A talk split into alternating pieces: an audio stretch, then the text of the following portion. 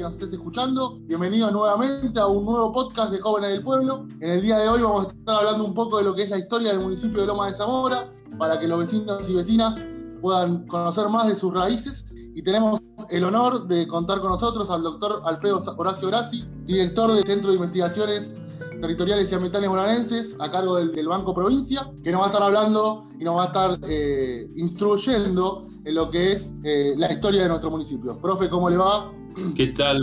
buenos días a todos. Eh, personalmente yo le digo profe porque para mí es mi profesor, fui alumno de él en, en lo que es la casa de estudios del Science, así que me cuesta llamarlo por su nombre porque toda la vida le dije profe y bueno, no va a ser la, excepción. Eh, bueno, para, para, empezar un poco lo que es la, entrevista, queríamos que, empecemos a hablar un poco de lo que fue los comienzos, los primeros pasos, las primeras familias de, de, Loma de Zamora, así que si tiene ganas de, contarnos un poco cómo, cómo, empezó todo, te lo agradecemos. Y cómo no, Alejandro. antes quisiera aclarar que de, fui, eh, tuve 35 años en el Banco Provincia, este, muchos años director del CITAP, pero ahora estoy jubilado del.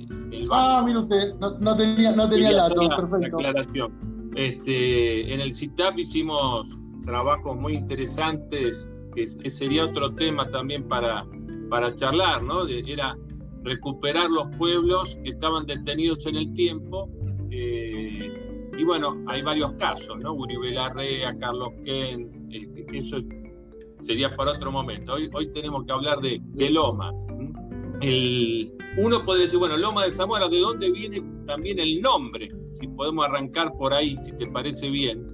Perfecto, eh, lo escuchamos. Geográficamente, eh, la provincia de Buenos Aires, nosotros le decimos que estamos en la región pampeana. Y pampa significa planicie sin árboles. Pero la provincia de Buenos Aires no es una planicie perfecta, no es una llanura completa, porque también está acompañada de algunos sistemas serranos, como es Tandilia y Ventania. También tenemos lo que se llama la pampa deprimida dentro de la cuenca del Salado, pero nosotros estamos dentro de lo que se llama la pampa ondulada. Quiere decir que es una planicie, una llanura, acompañada de suaves ondulaciones que las llamamos lomadas. Dentro del partido de Loma de Zamora, nosotros tenemos dos zonas bien diferenciadas. Unas zonas con ondulaciones, como dije recién, llamadas lomadas, y una zona baja, históricamente inundable, que era la zona que se conocía como la zona de bañados cercano al riachuelo.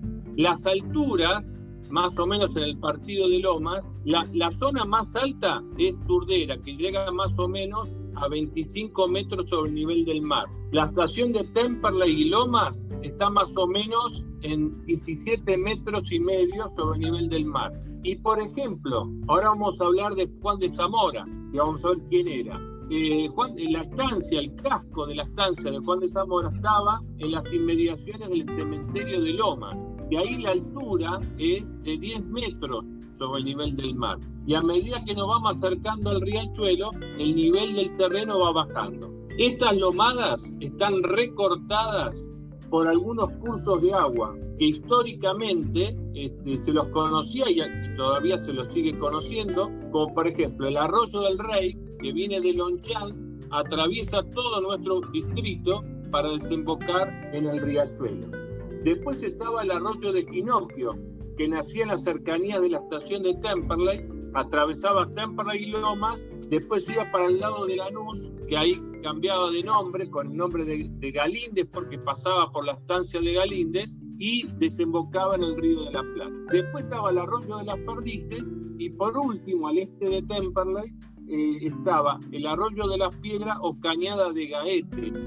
En la época colonial, estos arroyos, que en su mayoría ahora están entubados, históricamente, eh, en la época de estancias, era un gran problema para los eh, habitantes, los pobladores rurales de esta zona, porque no existían los puentes. Entonces, en la época de mucha lluvia, poder ir, nosotros en la época colonial, en una época dependíamos de Quilmes, ¿no? Eh, y entonces cuando querían hacer algún trámite o poder trasladarse, era todo un inconveniente poder cruzar estos arroyos en las épocas de lluvia. Pero vayamos un poco, viendo ya la parte geográfica, eh, cómo se fue ocupando esta zona. Tenemos que arrancar en 1580 con Juan de Garay cuando funda Buenos Aires. Cuando él la funda, eh, él lo que hizo, los que lo acompañaban, porque él venía de fundar Santa Fe o Callastá en 1573. Y siete años después, en 1580, funda Buenos Aires. Él llega en lo que sería hoy las inmediaciones de Plaza de Mayo y ahí lo que hace es, imagínate, dijimos recién que Pampa significa planicie sin árboles. Eh, los únicos árboles que había en la Pampa eran algunos sauces eh, eh, o algunos talas cercanos a algún arroyo, pero después van a venir lo que hoy conocemos con los eucaliptos, otras, otras especies que son introducidas. Este, después también el ombú, el ombú es una hierba que como crecía este, con facilidad y daba buena sombra, también el ombú se fue multiplicando en la pampa. Pero imaginémonos que estamos parados en, lo que hoy sería Plaza de Mayo, la barranca del río, este, el río llegaba hasta lo que hoy es Paseo Colón, Leandro Nealén, hasta ahí llegaba el río, eh, porque después el resto se fue ganando con el tiempo. Y bueno, con sogas fueron delimitando la plaza principal, lo que hoy sería Plaza de Mayo, aunque la plaza hoy ocupa dos manzanas, originalmente la plaza en esa época era la que estaba frente a la catedral o frente al cabildo. Después se le agregó la otra. Después fueron marcando las calles y después las manzanas. Eh, para los que lo acompañaban a, Garay, le entregó eso que se llamó suerte de solares. Después Garay repartió lo que se llamó la suerte de chacras y después la suerte de estancias. En la zona de Lomas se fueron ocupando en forma posterior y para poder eh, ocuparlas se tomaba como límite algún curso de agua. Imaginémonos que no había ninguna referencia. Entonces, para poder tomar había que tomar como eje los bordes de los ríos. En este caso se tomó el riachuelo y ahí se fueron ocupando con el tiempo. En el caso de, Juan de Zamora, que era un sevillano que vino de España, nacido en España, él eh, eh, en 1737 compra una estancia eh, y bueno, se va a sentar ahí. Pero a los pocos años, en 1765, se la va a transferir a los jesuitas. Jesuitas son expulsados de América. Entonces, algunos que estaban por ahí asentados, como por ejemplo Tomás Ligera, le pide al gobernador en 1821, Martín Rodríguez, si les podía darlas en chacra. Y el gobernador Martín Rodríguez accede y le entrega esas tierras a 24 este, primeros pobladores, ¿no? Y bueno, el, 24, el, o sea, es que el año que viene se van a cumplir 200 años de la repartición de chacras, ¿eh? lo vamos a... Eh, yo estoy ahora de presidente del Instituto Histórico Municipal eh, el año que viene el instituto cumple 50 años, eh, que lo vamos a festejar en mayo, y el, en septiembre, estás invitado, están todos invitados, se van a hacer en el SAEN, como hicimos el año pasado, las cuartas jornadas de historia del conurbano sur bonaerense, justamente en conmemoración no solamente de los 50 años del Instituto Histórico Municipal, sino también por los 200 años de la repartición de chacras. Así que eh, el año que viene se celebran estos 200, 200 años de la repartición de chakras y lo que se hizo fue eh, repartieron a 24 pobladores que se asentaron ahí para trabajarlas, que cada chacra tenía cuatro cuadras por cuatro cuadras, así que sería más o menos eh, cuatro manzanas por cuatro manzanas. Y hoy si caminamos por Lomas, vas a ver que cada cuatro cuadras hay calles que son más anchas, porque esas eran las calles originales. ¿eh? o por ejemplo Pereira Lucena, eh, que es mucho más ancho. Y ahí tendríamos que hablar también de los caminos de, las de la época, ¿no? porque estas chacras se dividieron. Eh, ten en cuenta que también eh, Grigera, eh, en 1819, dos años antes de la repartición de chacras, saca el primer manual de agricultura, ¿eh? que también es otro hecho histórico para Loma. también esta fue la primera, digamos, repartición de chacras en el país. 1821. Y cuatro años después va a ser la primer colonia extranjera en el país que va a ser también en Loma, que va a ser en 1825 la colonia escocesa en Santa Catalina. Así que fíjate cuántos acontecimientos. 1819, el primer manual de agricultura de la Argentina, por, por eh, Tomás Grigera. En 1824, la primera repartición de chacras. Eh, perdón, en 1821. Y en 1825, la primer colonia de escoceses en la Argentina que va a ser en Santa Catalina. Otro hecho también histórico. Bajo, la, organización de Martín Rodríguez, digamos. Después de la anarquía de Buenos Aires, eh, comienza un, un periodo un poco más estabilizador, con Rivadavia también como personaje ilustre allí, y, a partir de allí Lomas empieza a tener cada vez una característica más de pueblo, digamos. Sí, este, más que pueblo era eh, una zona rural eh, dividida, dividida en chacras, ¿no? Eh, esto es porque en realidad el, pueblo, este, como, como zona urbana, surge en, en 1864 ¿eh? Ah. con el nombre de Pueblo de la Paz, que ese es el verdadero nombre, ¿eh? este, porque en realidad era el Pueblo de la Paz eh, y la, eso fue en 1864. Ten en cuenta que el, en 1861 se crea el Partido Judicial de Loma de Zamora, se crea el partido en 1861. En 1864 se crea el Pueblo de la Paz en base a la repartición de chacras, digamos, en base a esa división. a su vez, cada chacra se divide en manzanas y calles, aparecen nuevas calles y nuevas manzanas, este, y ahí aparece el Pueblo de la Paz, que es el verdadero nombre. Y va a aparecer también al año siguiente, en 1865, la parroquia Nuestra Señora de la Paz que vino Mitre para poner la piedra fundamental unos años antes. Eh, eso fue en 1860. Y ten en cuenta que en 1865 aparece el ferrocarril con la estación de Lomas, que le van a poner el nombre de Lomas de Zamora. Y ahí viene un poco la, confusión, porque el, el pueblo, el verdadero nombre es Pueblo de la Paz que en la época de Eduardo se intentó devolverle el, nombre original, pero ya toda la gente estaba acostumbrada a decir Loma de Zamora. Eh, es lo mismo que, que Adrogué. El verdadero nombre de Adrogué es Almirante Brom. Y el partido se llamaba Almirante Brom. Pero cuando alguien le pregunta dónde viví, nadie decía yo vivo en Almirante Brom. Todos decían yo vivo en Adrogué, porque Adrogué era el nombre de la estación. Eh, la estación del ferrocarril se llamaba Adrogué.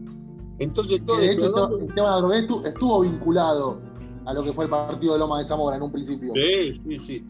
Esteban Adrogué, Portela, Grigera, eh, este, todos esos personajes fueron justamente eh, estos eh, los que fueron impulsando la creación del pueblo, también de la, de la parroquia, Nuestra Señora de la Paz. y bueno, y así el, pueblo de, de Lomas lo que pasa es que el pueblo de La Paz, en 1910, cuando se lo declara ciudad, se dice se declara ciudad al pueblo de Loma de Zamora, este, porque en realidad tendría que ser el pueblo del partido, el pueblo de La Paz del partido de Loma de Zamora. Y bueno, este quedó Loma de Zamora y así se fue denominando a través del tiempo. Pero en la cartografía antigua aparece el nombre de Pueblo de la Paz. Por eso a veces en el Instituto Histórico eh, nosotros no estamos a favor del, del cambio de nombre de calles. Otra vez llegó, eh, se juntaron firmas ante el fallecimiento del doctor Fallanás, un médico muy famoso de Banfield,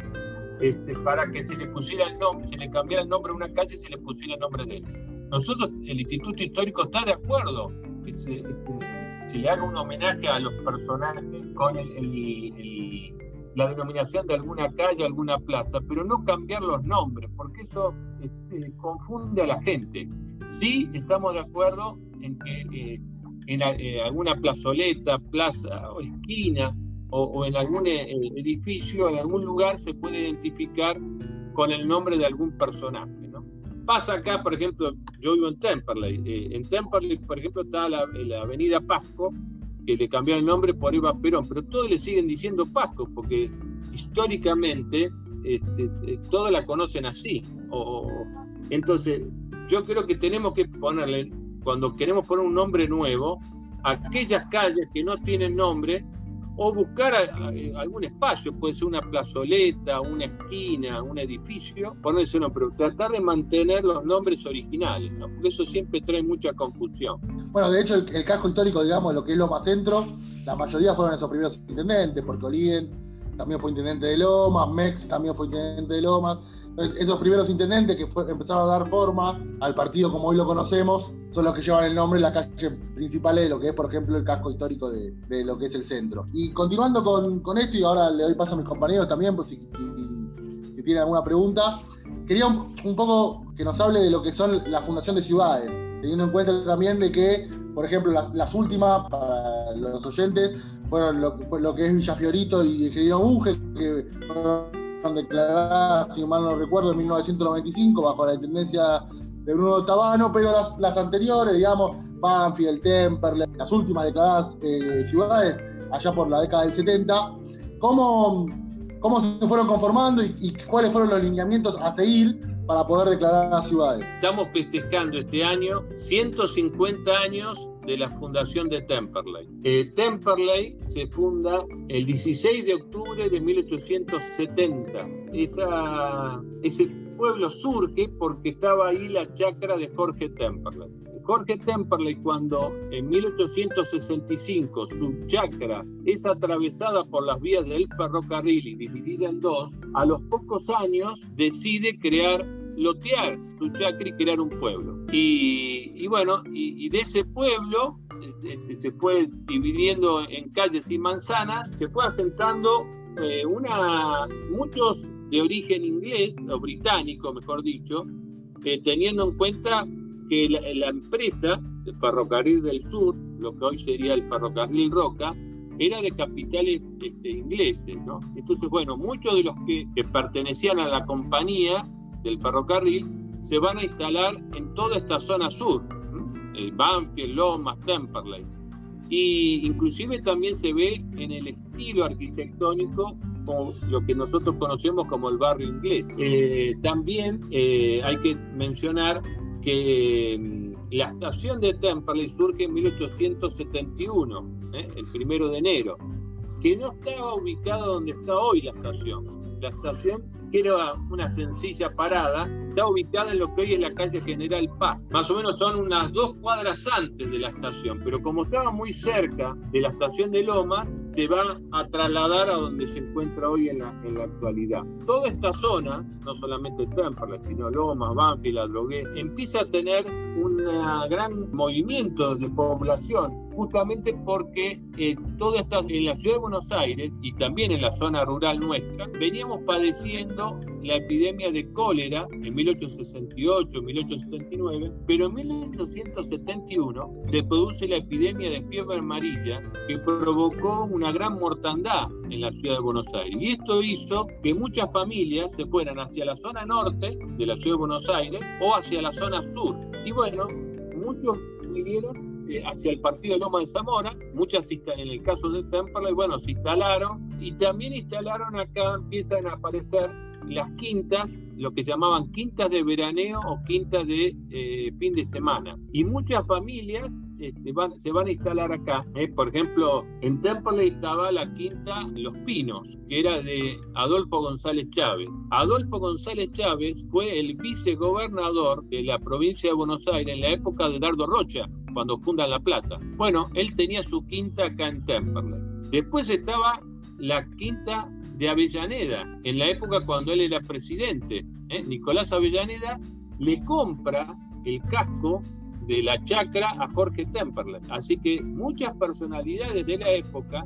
venían a Temperley a visitar a Nicolás Avellaneda, que prácticamente casi funcionó como, como si fuera una casa de gobierno.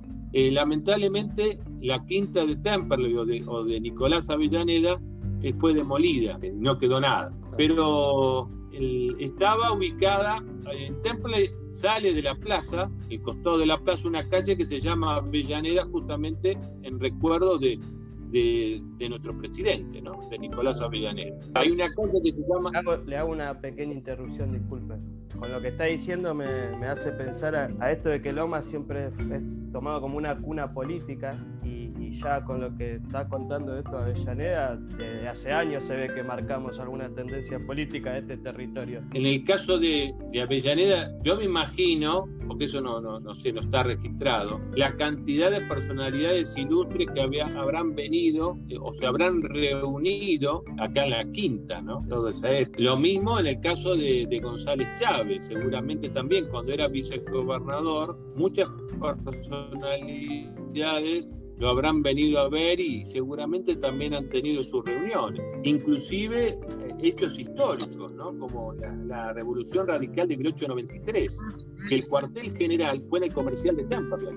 Otro hecho histórico también de, esa época, ¿no? Victorino de la Plaza también eh, estuvo ahí su quinta eh, en lo que sería la Loma de Zamora, del otro lado de Pavón. Profesor, le hago una consulta. Sí. O sea, de las 24 eh, primeras chacras, después no se expandió más el territorio lomense. Lo quedó en esas sí, Digamos, cuando aparece el pueblo, porque acá había rivalidades, ¿no? Digamos, acá se quería formar un pueblo, nosotros dependíamos para esa época del partido judicial de Quilmes y, después cuando es derrocado Rosas, de la época de Urquiza, pasamos a depender de Barracas al sur, que sería Avellaneda.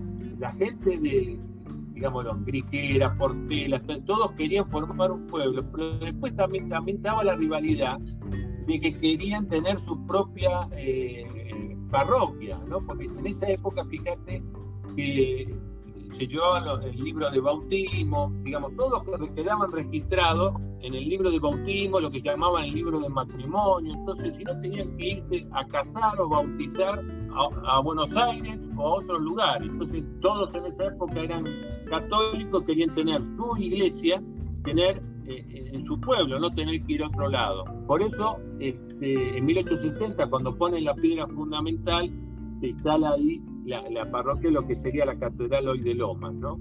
Pero también aparece eh, la parte después de la educación, porque eh, Griquera dona dentro de su chácara un espacio para plaza, un espacio también para la iglesia, lo dona él. Y tengan en cuenta que ahí aparece el camino real. El camino real que sería hoy la avenida Hipólito Yrigoyen, que se llamó también Cochea, General Rodríguez, Hipólito Yrigoyen, Perón, tuvo varios nombres, pero históricamente era el camino real, sirvió como eje para que después esas estancias pasaran a ser chacras, las chacras quinta y después se dividieran en manzanas. Después las, las estancias se dividen en chacras, como en el caso de, mencionaba recién de Temperley, esas chacras se dividieron y apareció el pueblo.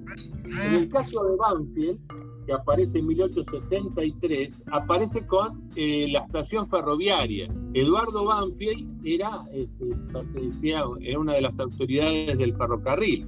Este, entonces, bueno, se le pone el nombre a él y aparece el pueblo de Banfield, 1873. En el caso de eh, Lavallol y Turdera, también toda esa zona entra en distintas épocas ya estamos hablando en el siglo XX, a principios del siglo XX, y, bueno, y ahí aparece este, el pueblo de Lavallol y en el caso de Turdera, las hermanas Turdera, que lotean el, pueblo de Turdera, y aparece también, estamos hablando toda la época más o menos 1909, 1910, ¿eh? que en todos los casos siempre dejaron espacio para plaza y para iglesia, ¿no? Eh, y eso, bueno, trajo la aparición de, estos primeros pueblos, hoy ya ciudades, ¿no?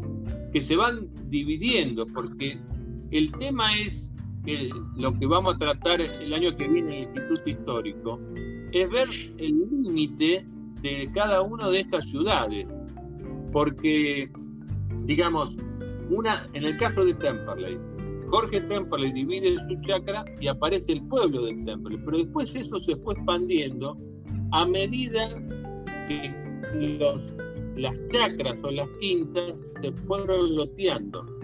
Y eso dio origen a lo que se llamó las villas, por ejemplo, no sé, Villa Galicia, Villa La Perla o, Villa Albertina, ¿no? Este, se fueron loteando y fueron apareciendo en distintos eh, barrios. En, la, profe. En la charla que dio de, de, de Tempa de los 150 años hace unos, unos días atrás, en el mes de octubre, eh, al, al finalizar inició la, discusión entre ah. la edición de Turdera y Loma, digamos, que siempre hay una polémica eh, allí. Eh, por ejemplo, la mayoría también iniciada un poco por lo que, por lo que son los hinchas de Temperley, donde dicen que algunos creen que la cancha está en Turdera, otros creen que está en Temperley, y eso nunca quedó muy claro. Usted que es vecino de Temperley, yo hoy que soy vecino de Turdera, eh, estamos ahí, hay una, una disputa en dónde empieza y dónde termina cada uno. El tema es, hay que, mirar, hay que ponerse, hay que buscar los planos de mensuras y los planos de loteo, que todo eso está en, en, este, en La Plata, hay un departamento que se llama Departamento de Investigación Histórica y Cartográfica, porque eh, en la provincia de Buenos Aires, cuando esta zona rural eh, de toda la provincia empieza a lotearse las chacras o las estancias, dieron origen a pueblos rurales, este, cuando un propietario de una estancia creaba un pueblo, tenía que mandar el plano a La Plata. Y entonces eran ellos los que aprobaban o no, y tenían la obligación de donar siempre el espacio para plaza, para iglesia y para escuela. El propietario tenía que donar. Entonces, todos esos planos de mensuras están ahí en La Plata. Tendríamos que ver, en el caso de, de Temperley y de, Turdera, ver cómo se fueron loteando, este, porque una cosa es el Temperley fue creciendo enormemente hacia ambas direcciones. Este, y Turdera, que, viene muchos años después, porque Temperley es 1870 y Turdera empieza entre 1909 y 1910, todo lo que hace al loteo, eh, también, entonces, habría que ver bien esos límites, ¿no? Porque donde está el Club Temperley, todo eso perteneció a una chacra que era de eh, Roque Esteves Correa, que estaba en Temperley, la, estancia. Y él dona eh, en 1876 lo que hoy sería el Colegio del Huerto o la parroquia o la capilla del Huerto, lo dona para hacer, hace una capilla y una escuela ahí. Y eso era, en ese momento, era Temperley, no era Pero bueno, por eso hay que ponerse a estudiar y ver esos límites, porque hoy sería ridículo decir este, que el Club Temperley es Turdera. Pero bueno, hay que, hay que ponerse a ver los planos, ver eh, todo eso y ahí, en base a esos documentos, eh, la idea es que el Instituto Histórico podamos definir como autoridad histórica municipal definir si eso es Temperley o, o, Turrera. ¿no? Pasa con muchos barrios. ¿eh? Lo que pasa que, por ejemplo, si nosotros vamos a, a Olavarría, vamos a, no sé, Las Flores, Azul, cualquiera de esas ciudades, como están rodeadas de campo, de zona rural, no hay ningún inconveniente, digamos. Uno dice, esa es, esa es la ciudad de Las Flores, o es la ciudad de La Barría, o es la ciudad de Azul. Pero acá, en el Gran Buenos Aires, como está todo unido, este, eh, las divisiones, los límites, son calles, calles o avenidas. Entonces, eh, a veces es difícil, como se fueron loteando en distintas épocas, definir bien esos límites, ¿no? Que eso es un poco la tarea que va a tomar el Instituto Histórico en definir los límites. En muchos pueblos, como no tienen una fecha de fundación, por ejemplo, Garay tiene una fecha establecida, digamos, además había todo un acto, una ceremonia, ¿no? Eh, pero muchos de estos pueblos o barrios que fueron surgiendo no tienen una fecha de fundación. Entonces, en Geodesia La Plata, en este departamento de investigación histórica y cartográfica, ellos tomaban, por ejemplo, el primer loteo, ¿eh? o cuando se instala la estación, o cuando se crea la, iglesia. Entonces, eso, pero ese fundamento lo toma este departamento de la, histórico de La Plata. En el caso nuestro, acá en Loma, la idea es que el Instituto Histórico Municipal determine eh, cuáles son esos límites. Y los que no tengan fecha de fundación, establecer también eh, un barrio, ¿no? ¿Cuándo fue creado? Pero eso hay que ponerse a investigar y a estudiar cada uno de estos temas, ¿no?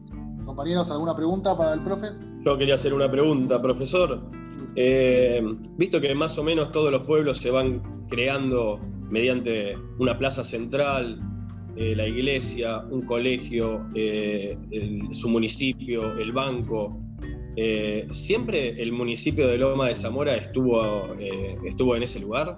Y si siempre estuvo ahí, ¿en, qué año se fue creado? Bueno, siempre la, la plaza ya dijimos que viene de cuando se crea el pueblo de La Paz, ¿no? Este, la plaza y la iglesia y el, municipio este, inclusive tenía eh, otro edificio totalmente diferente que más o menos es eh, de el edificio original es de 1876 que estaba ubicado donde está hoy el edificio municipal estaba ubicado en ese lugar pero tengan en cuenta que en el caso de la plaza este, hoy lo vemos como un concepto de espacio verde muy necesario para el crecimiento urbano.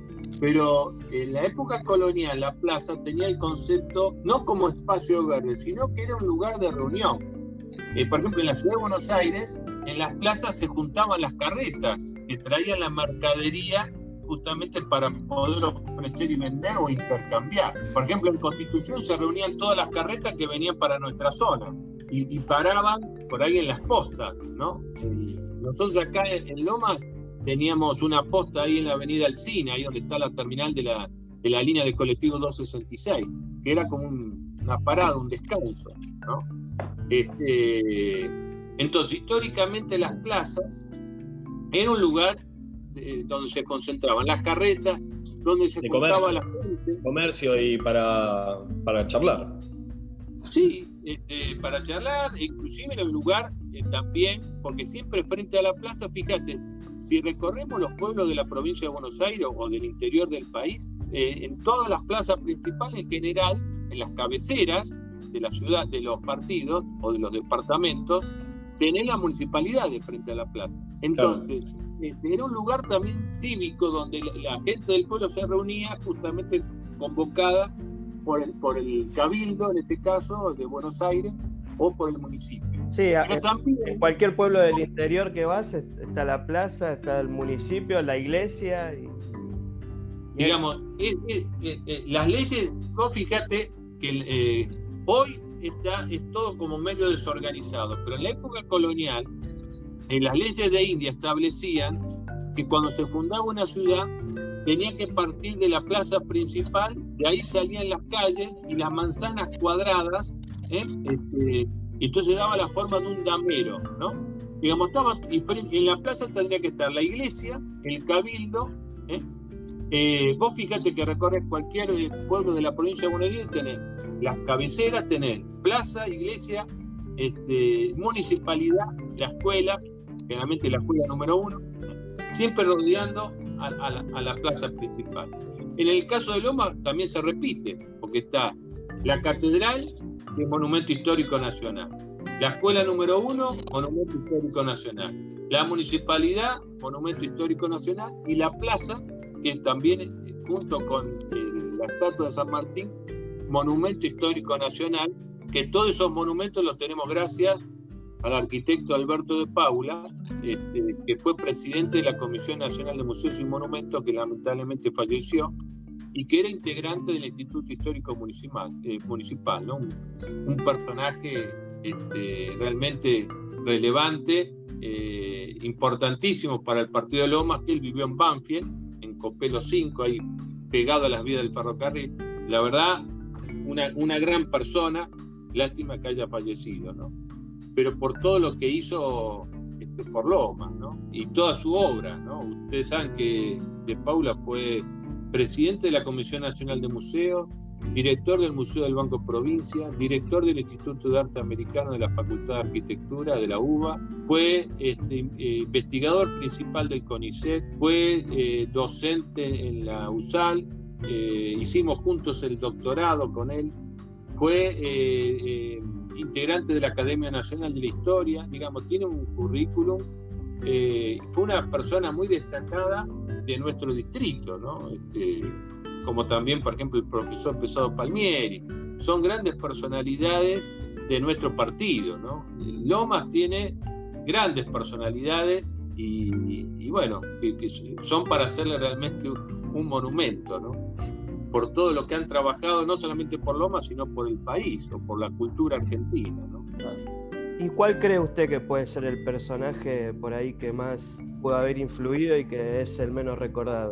Hay muchos personajes que han trabajado en forma humilde, sencilla, ¿no? Por el bien común, por el bien de los demás, este, en todos los rubros, ¿no? Eh, así profesionales, como digo, el arquitecto de Paula lo que ha hecho es impresionante, toda su obra, ¿no? La cantidad de libros que ha publicado, pero también como docente, ¿no? Este, yo he tenido la, la, suerte de trabajar con él en, en el Museo del Banco Provincia, muchos años. Después compartí con él eh, cátedras en la Universidad del Salvador, eh, hicimos junto el doctorado, eh, compartí con él acá en el Instituto Histórico Municipal, también estuve con él en la Universidad de Lomas, en el Centro de Estudios Regionales, que él era su director.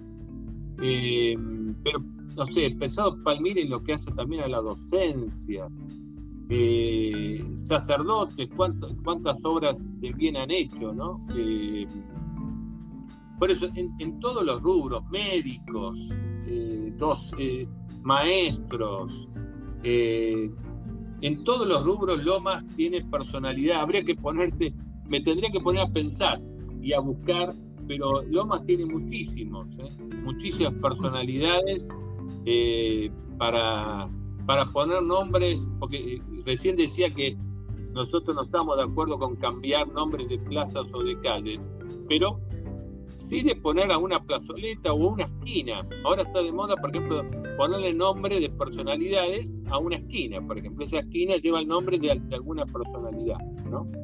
Este, tendríamos que ponernos a, escribir sobre todo. Nosotros estamos sacando a través de Cultura Lomas una vez por semana, este, personajes de Lomas, ¿no? Eh, y también hechos históricos, lugares.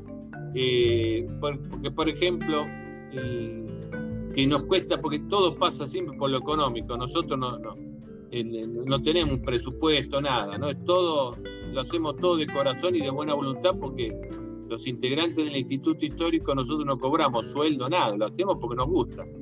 Este, queremos identificar los edificios históricos, porque Lomas tiene muchos edificios históricos que los vecinos no saben. Eh, sacando la catedral, el, edificio municipal, ¿no? la escuela número uno, la biblioteca Mentruil, hay varios que están declarados. Pero hay otros este, que la gente quizás pasa todos los días y no sabe quién vivió ahí o por qué ese edificio es un edificio histórico. Entonces la idea es poner alguna identificación de algún material eh, que no se lo roben. Por ejemplo, bueno, antes se ponía una, placa de bronce, hoy ya no se puede hacer eso porque eh, se lo roban, lamentablemente. O buscar algún material que tampoco, bueno, que no sea dañado, porque bueno, hoy también con los aerosoles te escriben todo, ¿no? Este, pero eso es también una forma de educar, tratar de...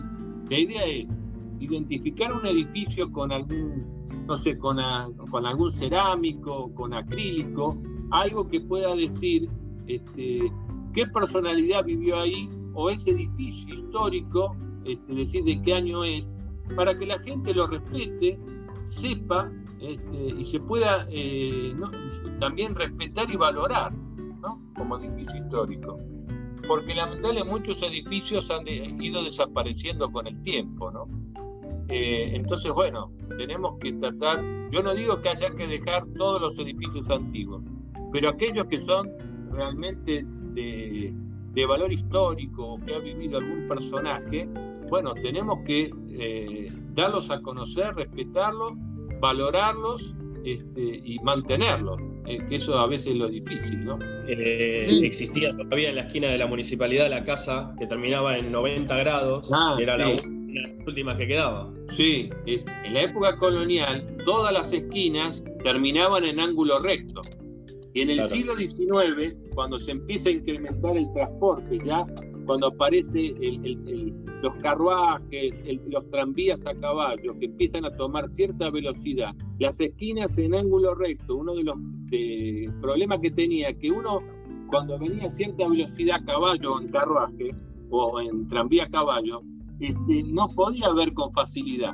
En cambio, las ochavas te permite, este, no mucho, pero te permite ver a medida que te vas acercando, ya si viene algún otro este, transporte de la otra de la otra calle, ¿no? Y así se fue así. Por eso, cuando si alguno de ustedes va a algún pueblo y todavía tiene una esquina sin ochava, yo cuando voy con los alumnos lo que les hago ver es eso, ¿no? Trate de identificar si hay alguna esquina sin ochava, lo cual significa que es del siglo XIX o anterior. Este, ahí en, la esquina de este, esa Sara y Sáenz, en la esquina de Azara y Sáenz, que eh, en esa época creo que era una tintorería. Lamentablemente, bueno, se tiró abajo, pero Lomas tenía muchos de esos este, edificios así sin ochava, ¿no? Lamentablemente. para, ir concluyendo y mirarlo y obviamente agradecerle su, su, tiempo, el compañero Claudio me parece que quería hacer una pregunta. Hola Claudio, ¿cómo andas, Tati? Hola compañero, ¿qué tal? ¿Qué tal profesor? Un gusto. Hola, ¿qué tal? Eh, recién, claro, yo recién escuchaba que usted hablaba sobre los edificios históricos y hay uno en particular que me llama mucho la atención, que está dentro de una casa a la altura de la calle San Martín y Castelli. Eh, no sé si usted lo identifica. Eh, es tipo castillo no sé si lo alcanza a visualizar, no sé si, si, usted podría, si tiene eh, idea de a quién pertenecía o si lo tienen identificado. En principio eso, ¿no? En principio eso. Y entré un poquito tarde, pero escuchaba recién sobre las divisiones de los barrios o de, de las chacras.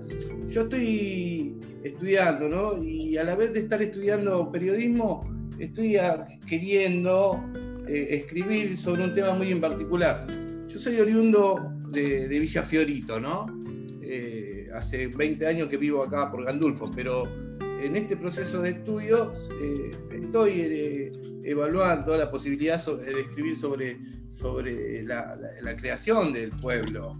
y lo único que he encontrado en estos tiempos es la creación y la puesta en funcionamiento de lo que fue la estación de, trenes allá por el año 1908 y posteriormente, hace cerca de veintipico de años, el intendente de entonces, Bruno Tabano, la declaró ciudad.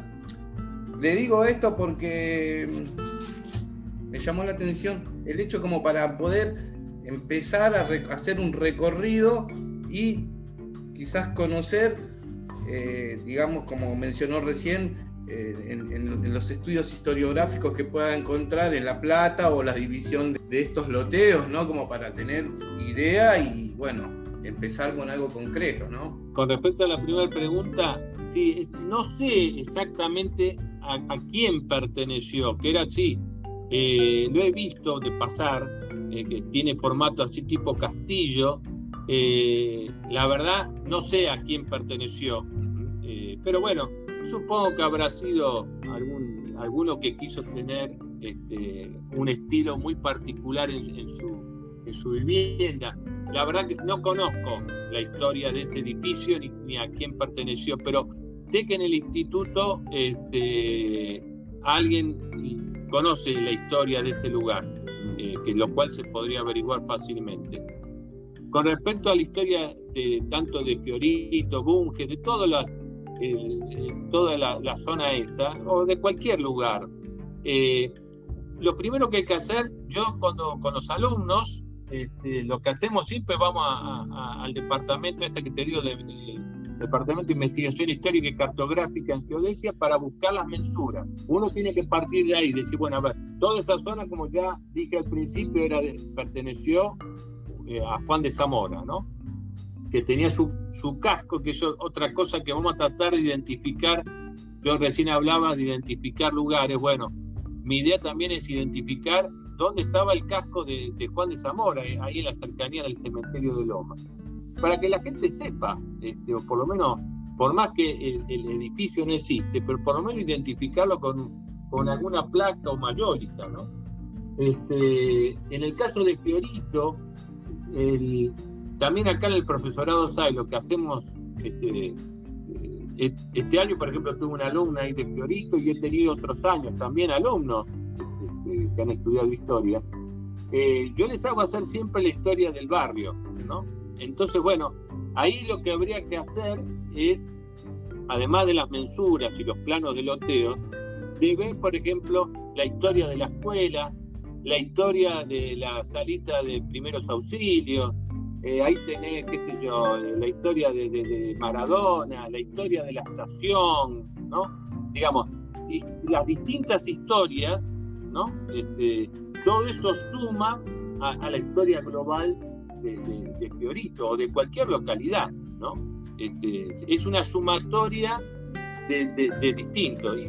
Eh, uno tiene que primero buscar documentación y después están los testimonios orales que los testimonios orales siempre tienen algún margen de error, porque alguien te, cuando yo cuando iba a los pueblos, eh, yo le contaba al principio que en el Banco Provincia trabajé muchos años dirigiendo un área que tratamos de ayudar a los pueblos que habían quedado detenidos en el tiempo, principalmente por el tema del ferrocarril.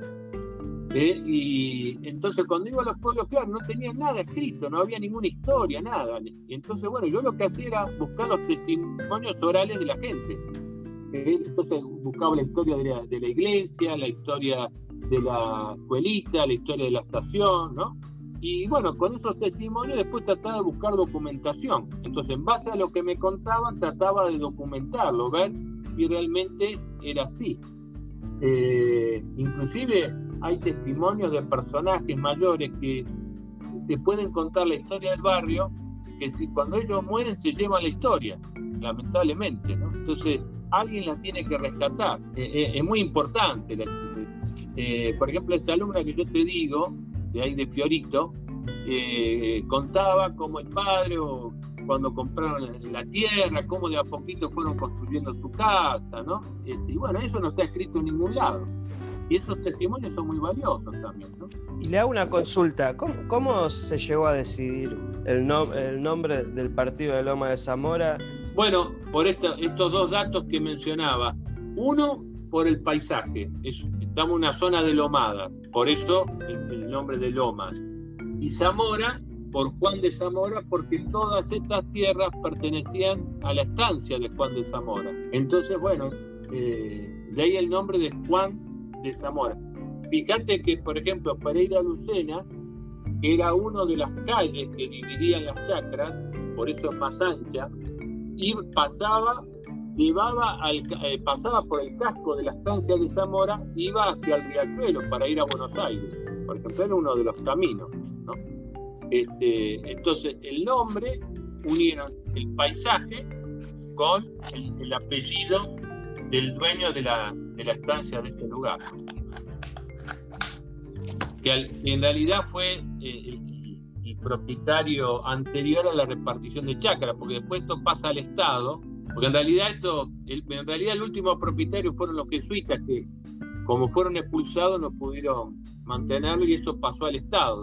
Bueno, profe, eh, antes de, despedirlo, eh, como usted contó, es el presidente del Instituto Histórico de Loma de Zamora, nos pueden seguir en las redes, ¿cierto? Facebook y, todas estas cuestiones.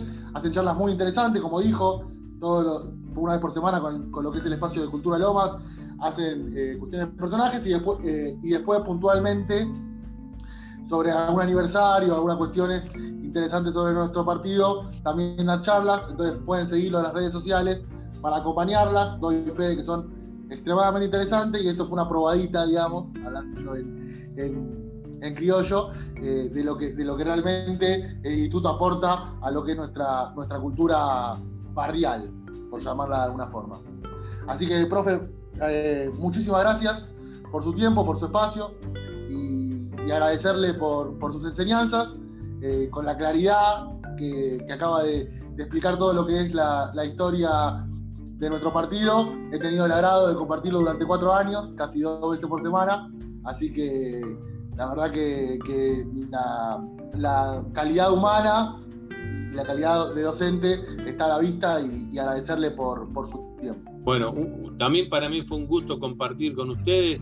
Espero que esto sirva para el conocimiento lugareño eh, o regional eh, y, ojalá que podamos eh, no solamente conocer, sino también este, respetar nuestros edificios, respetar nuestra historia lomense, este, que es muy valiosa, muy rica, y, también este, yo no soy el único, ¿eh? en el Instituto Histórico hay grandes personalidades este, que saben este, muchísimo sobre Lomas de Zamora, ¿eh? así que también para, para tenernos en cuenta a ellos. Muchas gracias, profe, por, gracias. por, su, tiempo. No, al, contrario, espero que les haya, haya servido este, lo, que he comentado. Eh, hay unas revistas de Lomas que sacamos. Eh, en, el, libro de Lomas, que no sé si Alejandro lo habrá visto, el del Banco Provincia. Sí. A mí me lo, a mí me lo regaló usted. Lo este. tengo. ¿Este lo tenés vos? ¿Ale? Lo tengo porque me lo regaló, me lo regaló usted el último año. Así que lo, ah, tengo, lo tengo muy cuidado. Además, también le, cuento a los que lo están escuchando y a, y a ustedes, compañeros, que si usted si ponen Historia de Loma de Zamora en Google, ese libro está para descargar en PDF, de forma gratuita. Ah, está en PDF, sí. Sí, sí, lo puede bajar cualquiera. Lo puede bajar cualquiera y está, está en. Es lo primero que te aparece cuando, cuando pones en Google Historia de Loma de Zamora. Así que, ya saben, pueden, bajarlo de ahí. Eh, si entran en la página del Instituto Histórico Municipal, eh, están también las revistas que sacamos. ¿eh? Y el año que viene, si Dios quiere, eh, vamos a sacar un libro sobre las efemérides lomenses, ¿eh? oh, con todas las fechas, personalidades, lugares, este, que eso, la idea es que llegue principalmente a las escuelas, por supuesto lo vamos a sacar, eh, creo que en forma gratuita, porque en realidad este, nosotros pedimos recién un subsidio al municipio a ver si lo podemos conseguir para poder sacar este libro eh, pero bueno, de alguna manera lo vamos a sacar, así que este, háganme acordar para, como para que les pueda acercar alguno. Obvio, obvio. Ahí vamos, vamos a estar siguiendo de cerca, mucho más que interesante eh, las efemérides. Así que bueno, bueno, muchas gracias, profe, por, el tiempo, por el espacio. Te lo agradecemos. Y de esta manera vamos concluyendo el, podcast del día de la fecha. No queríamos dejar de mencionar que el 17 de noviembre, hablando un poco de historia, es el día que estamos grabando este, este podcast, es el día del militante peronista. Queríamos saludarlos a todos eh, por lo que fue la vuelta de, Perón a la Argentina luego de 17 años de proscripción. Así que aprovechamos también para mantener un cordial saludo a los compañeros y compañeras que nos están oyendo. Y eh, bueno, el día de la fecha estuvo Germán Romano, estuvo Nahuel González, estuvo Valeria Díaz, que estuvo un poco callada. Vamos a ver si la convencemos para que para que empiece a hablar un poquito. Eh, el compañero Claudio Villarruel, más conocido como Tanti, muchísimas gracias también por participar. Emiliano Longo, que al igual que yo, es también eh, fue alumno y puede dar fe de la, de la sabiduría del profesor Alfredo Horacio Grassi. Y esto fue el podcast de Jóvenes del Pueblo y eh, como también vimos el, el, chivo ¿no? de lo que es el Instituto Histórico Municipal o, o de Lomas, también pueden seguirnos en las redes a Jóvenes del Pueblo, tanto en Instagram, Twitter como Facebook, bajo el nombre justamente Jóvenes del Pueblo. Así también se van enterando de, los distintos episodios que vamos subiendo del podcast. Así que muchísimas gracias a todos, muchísimas gracias profesor nuevamente y nos estamos oyendo eh, la próxima vez que nos encontremos. Un abrazo para todos.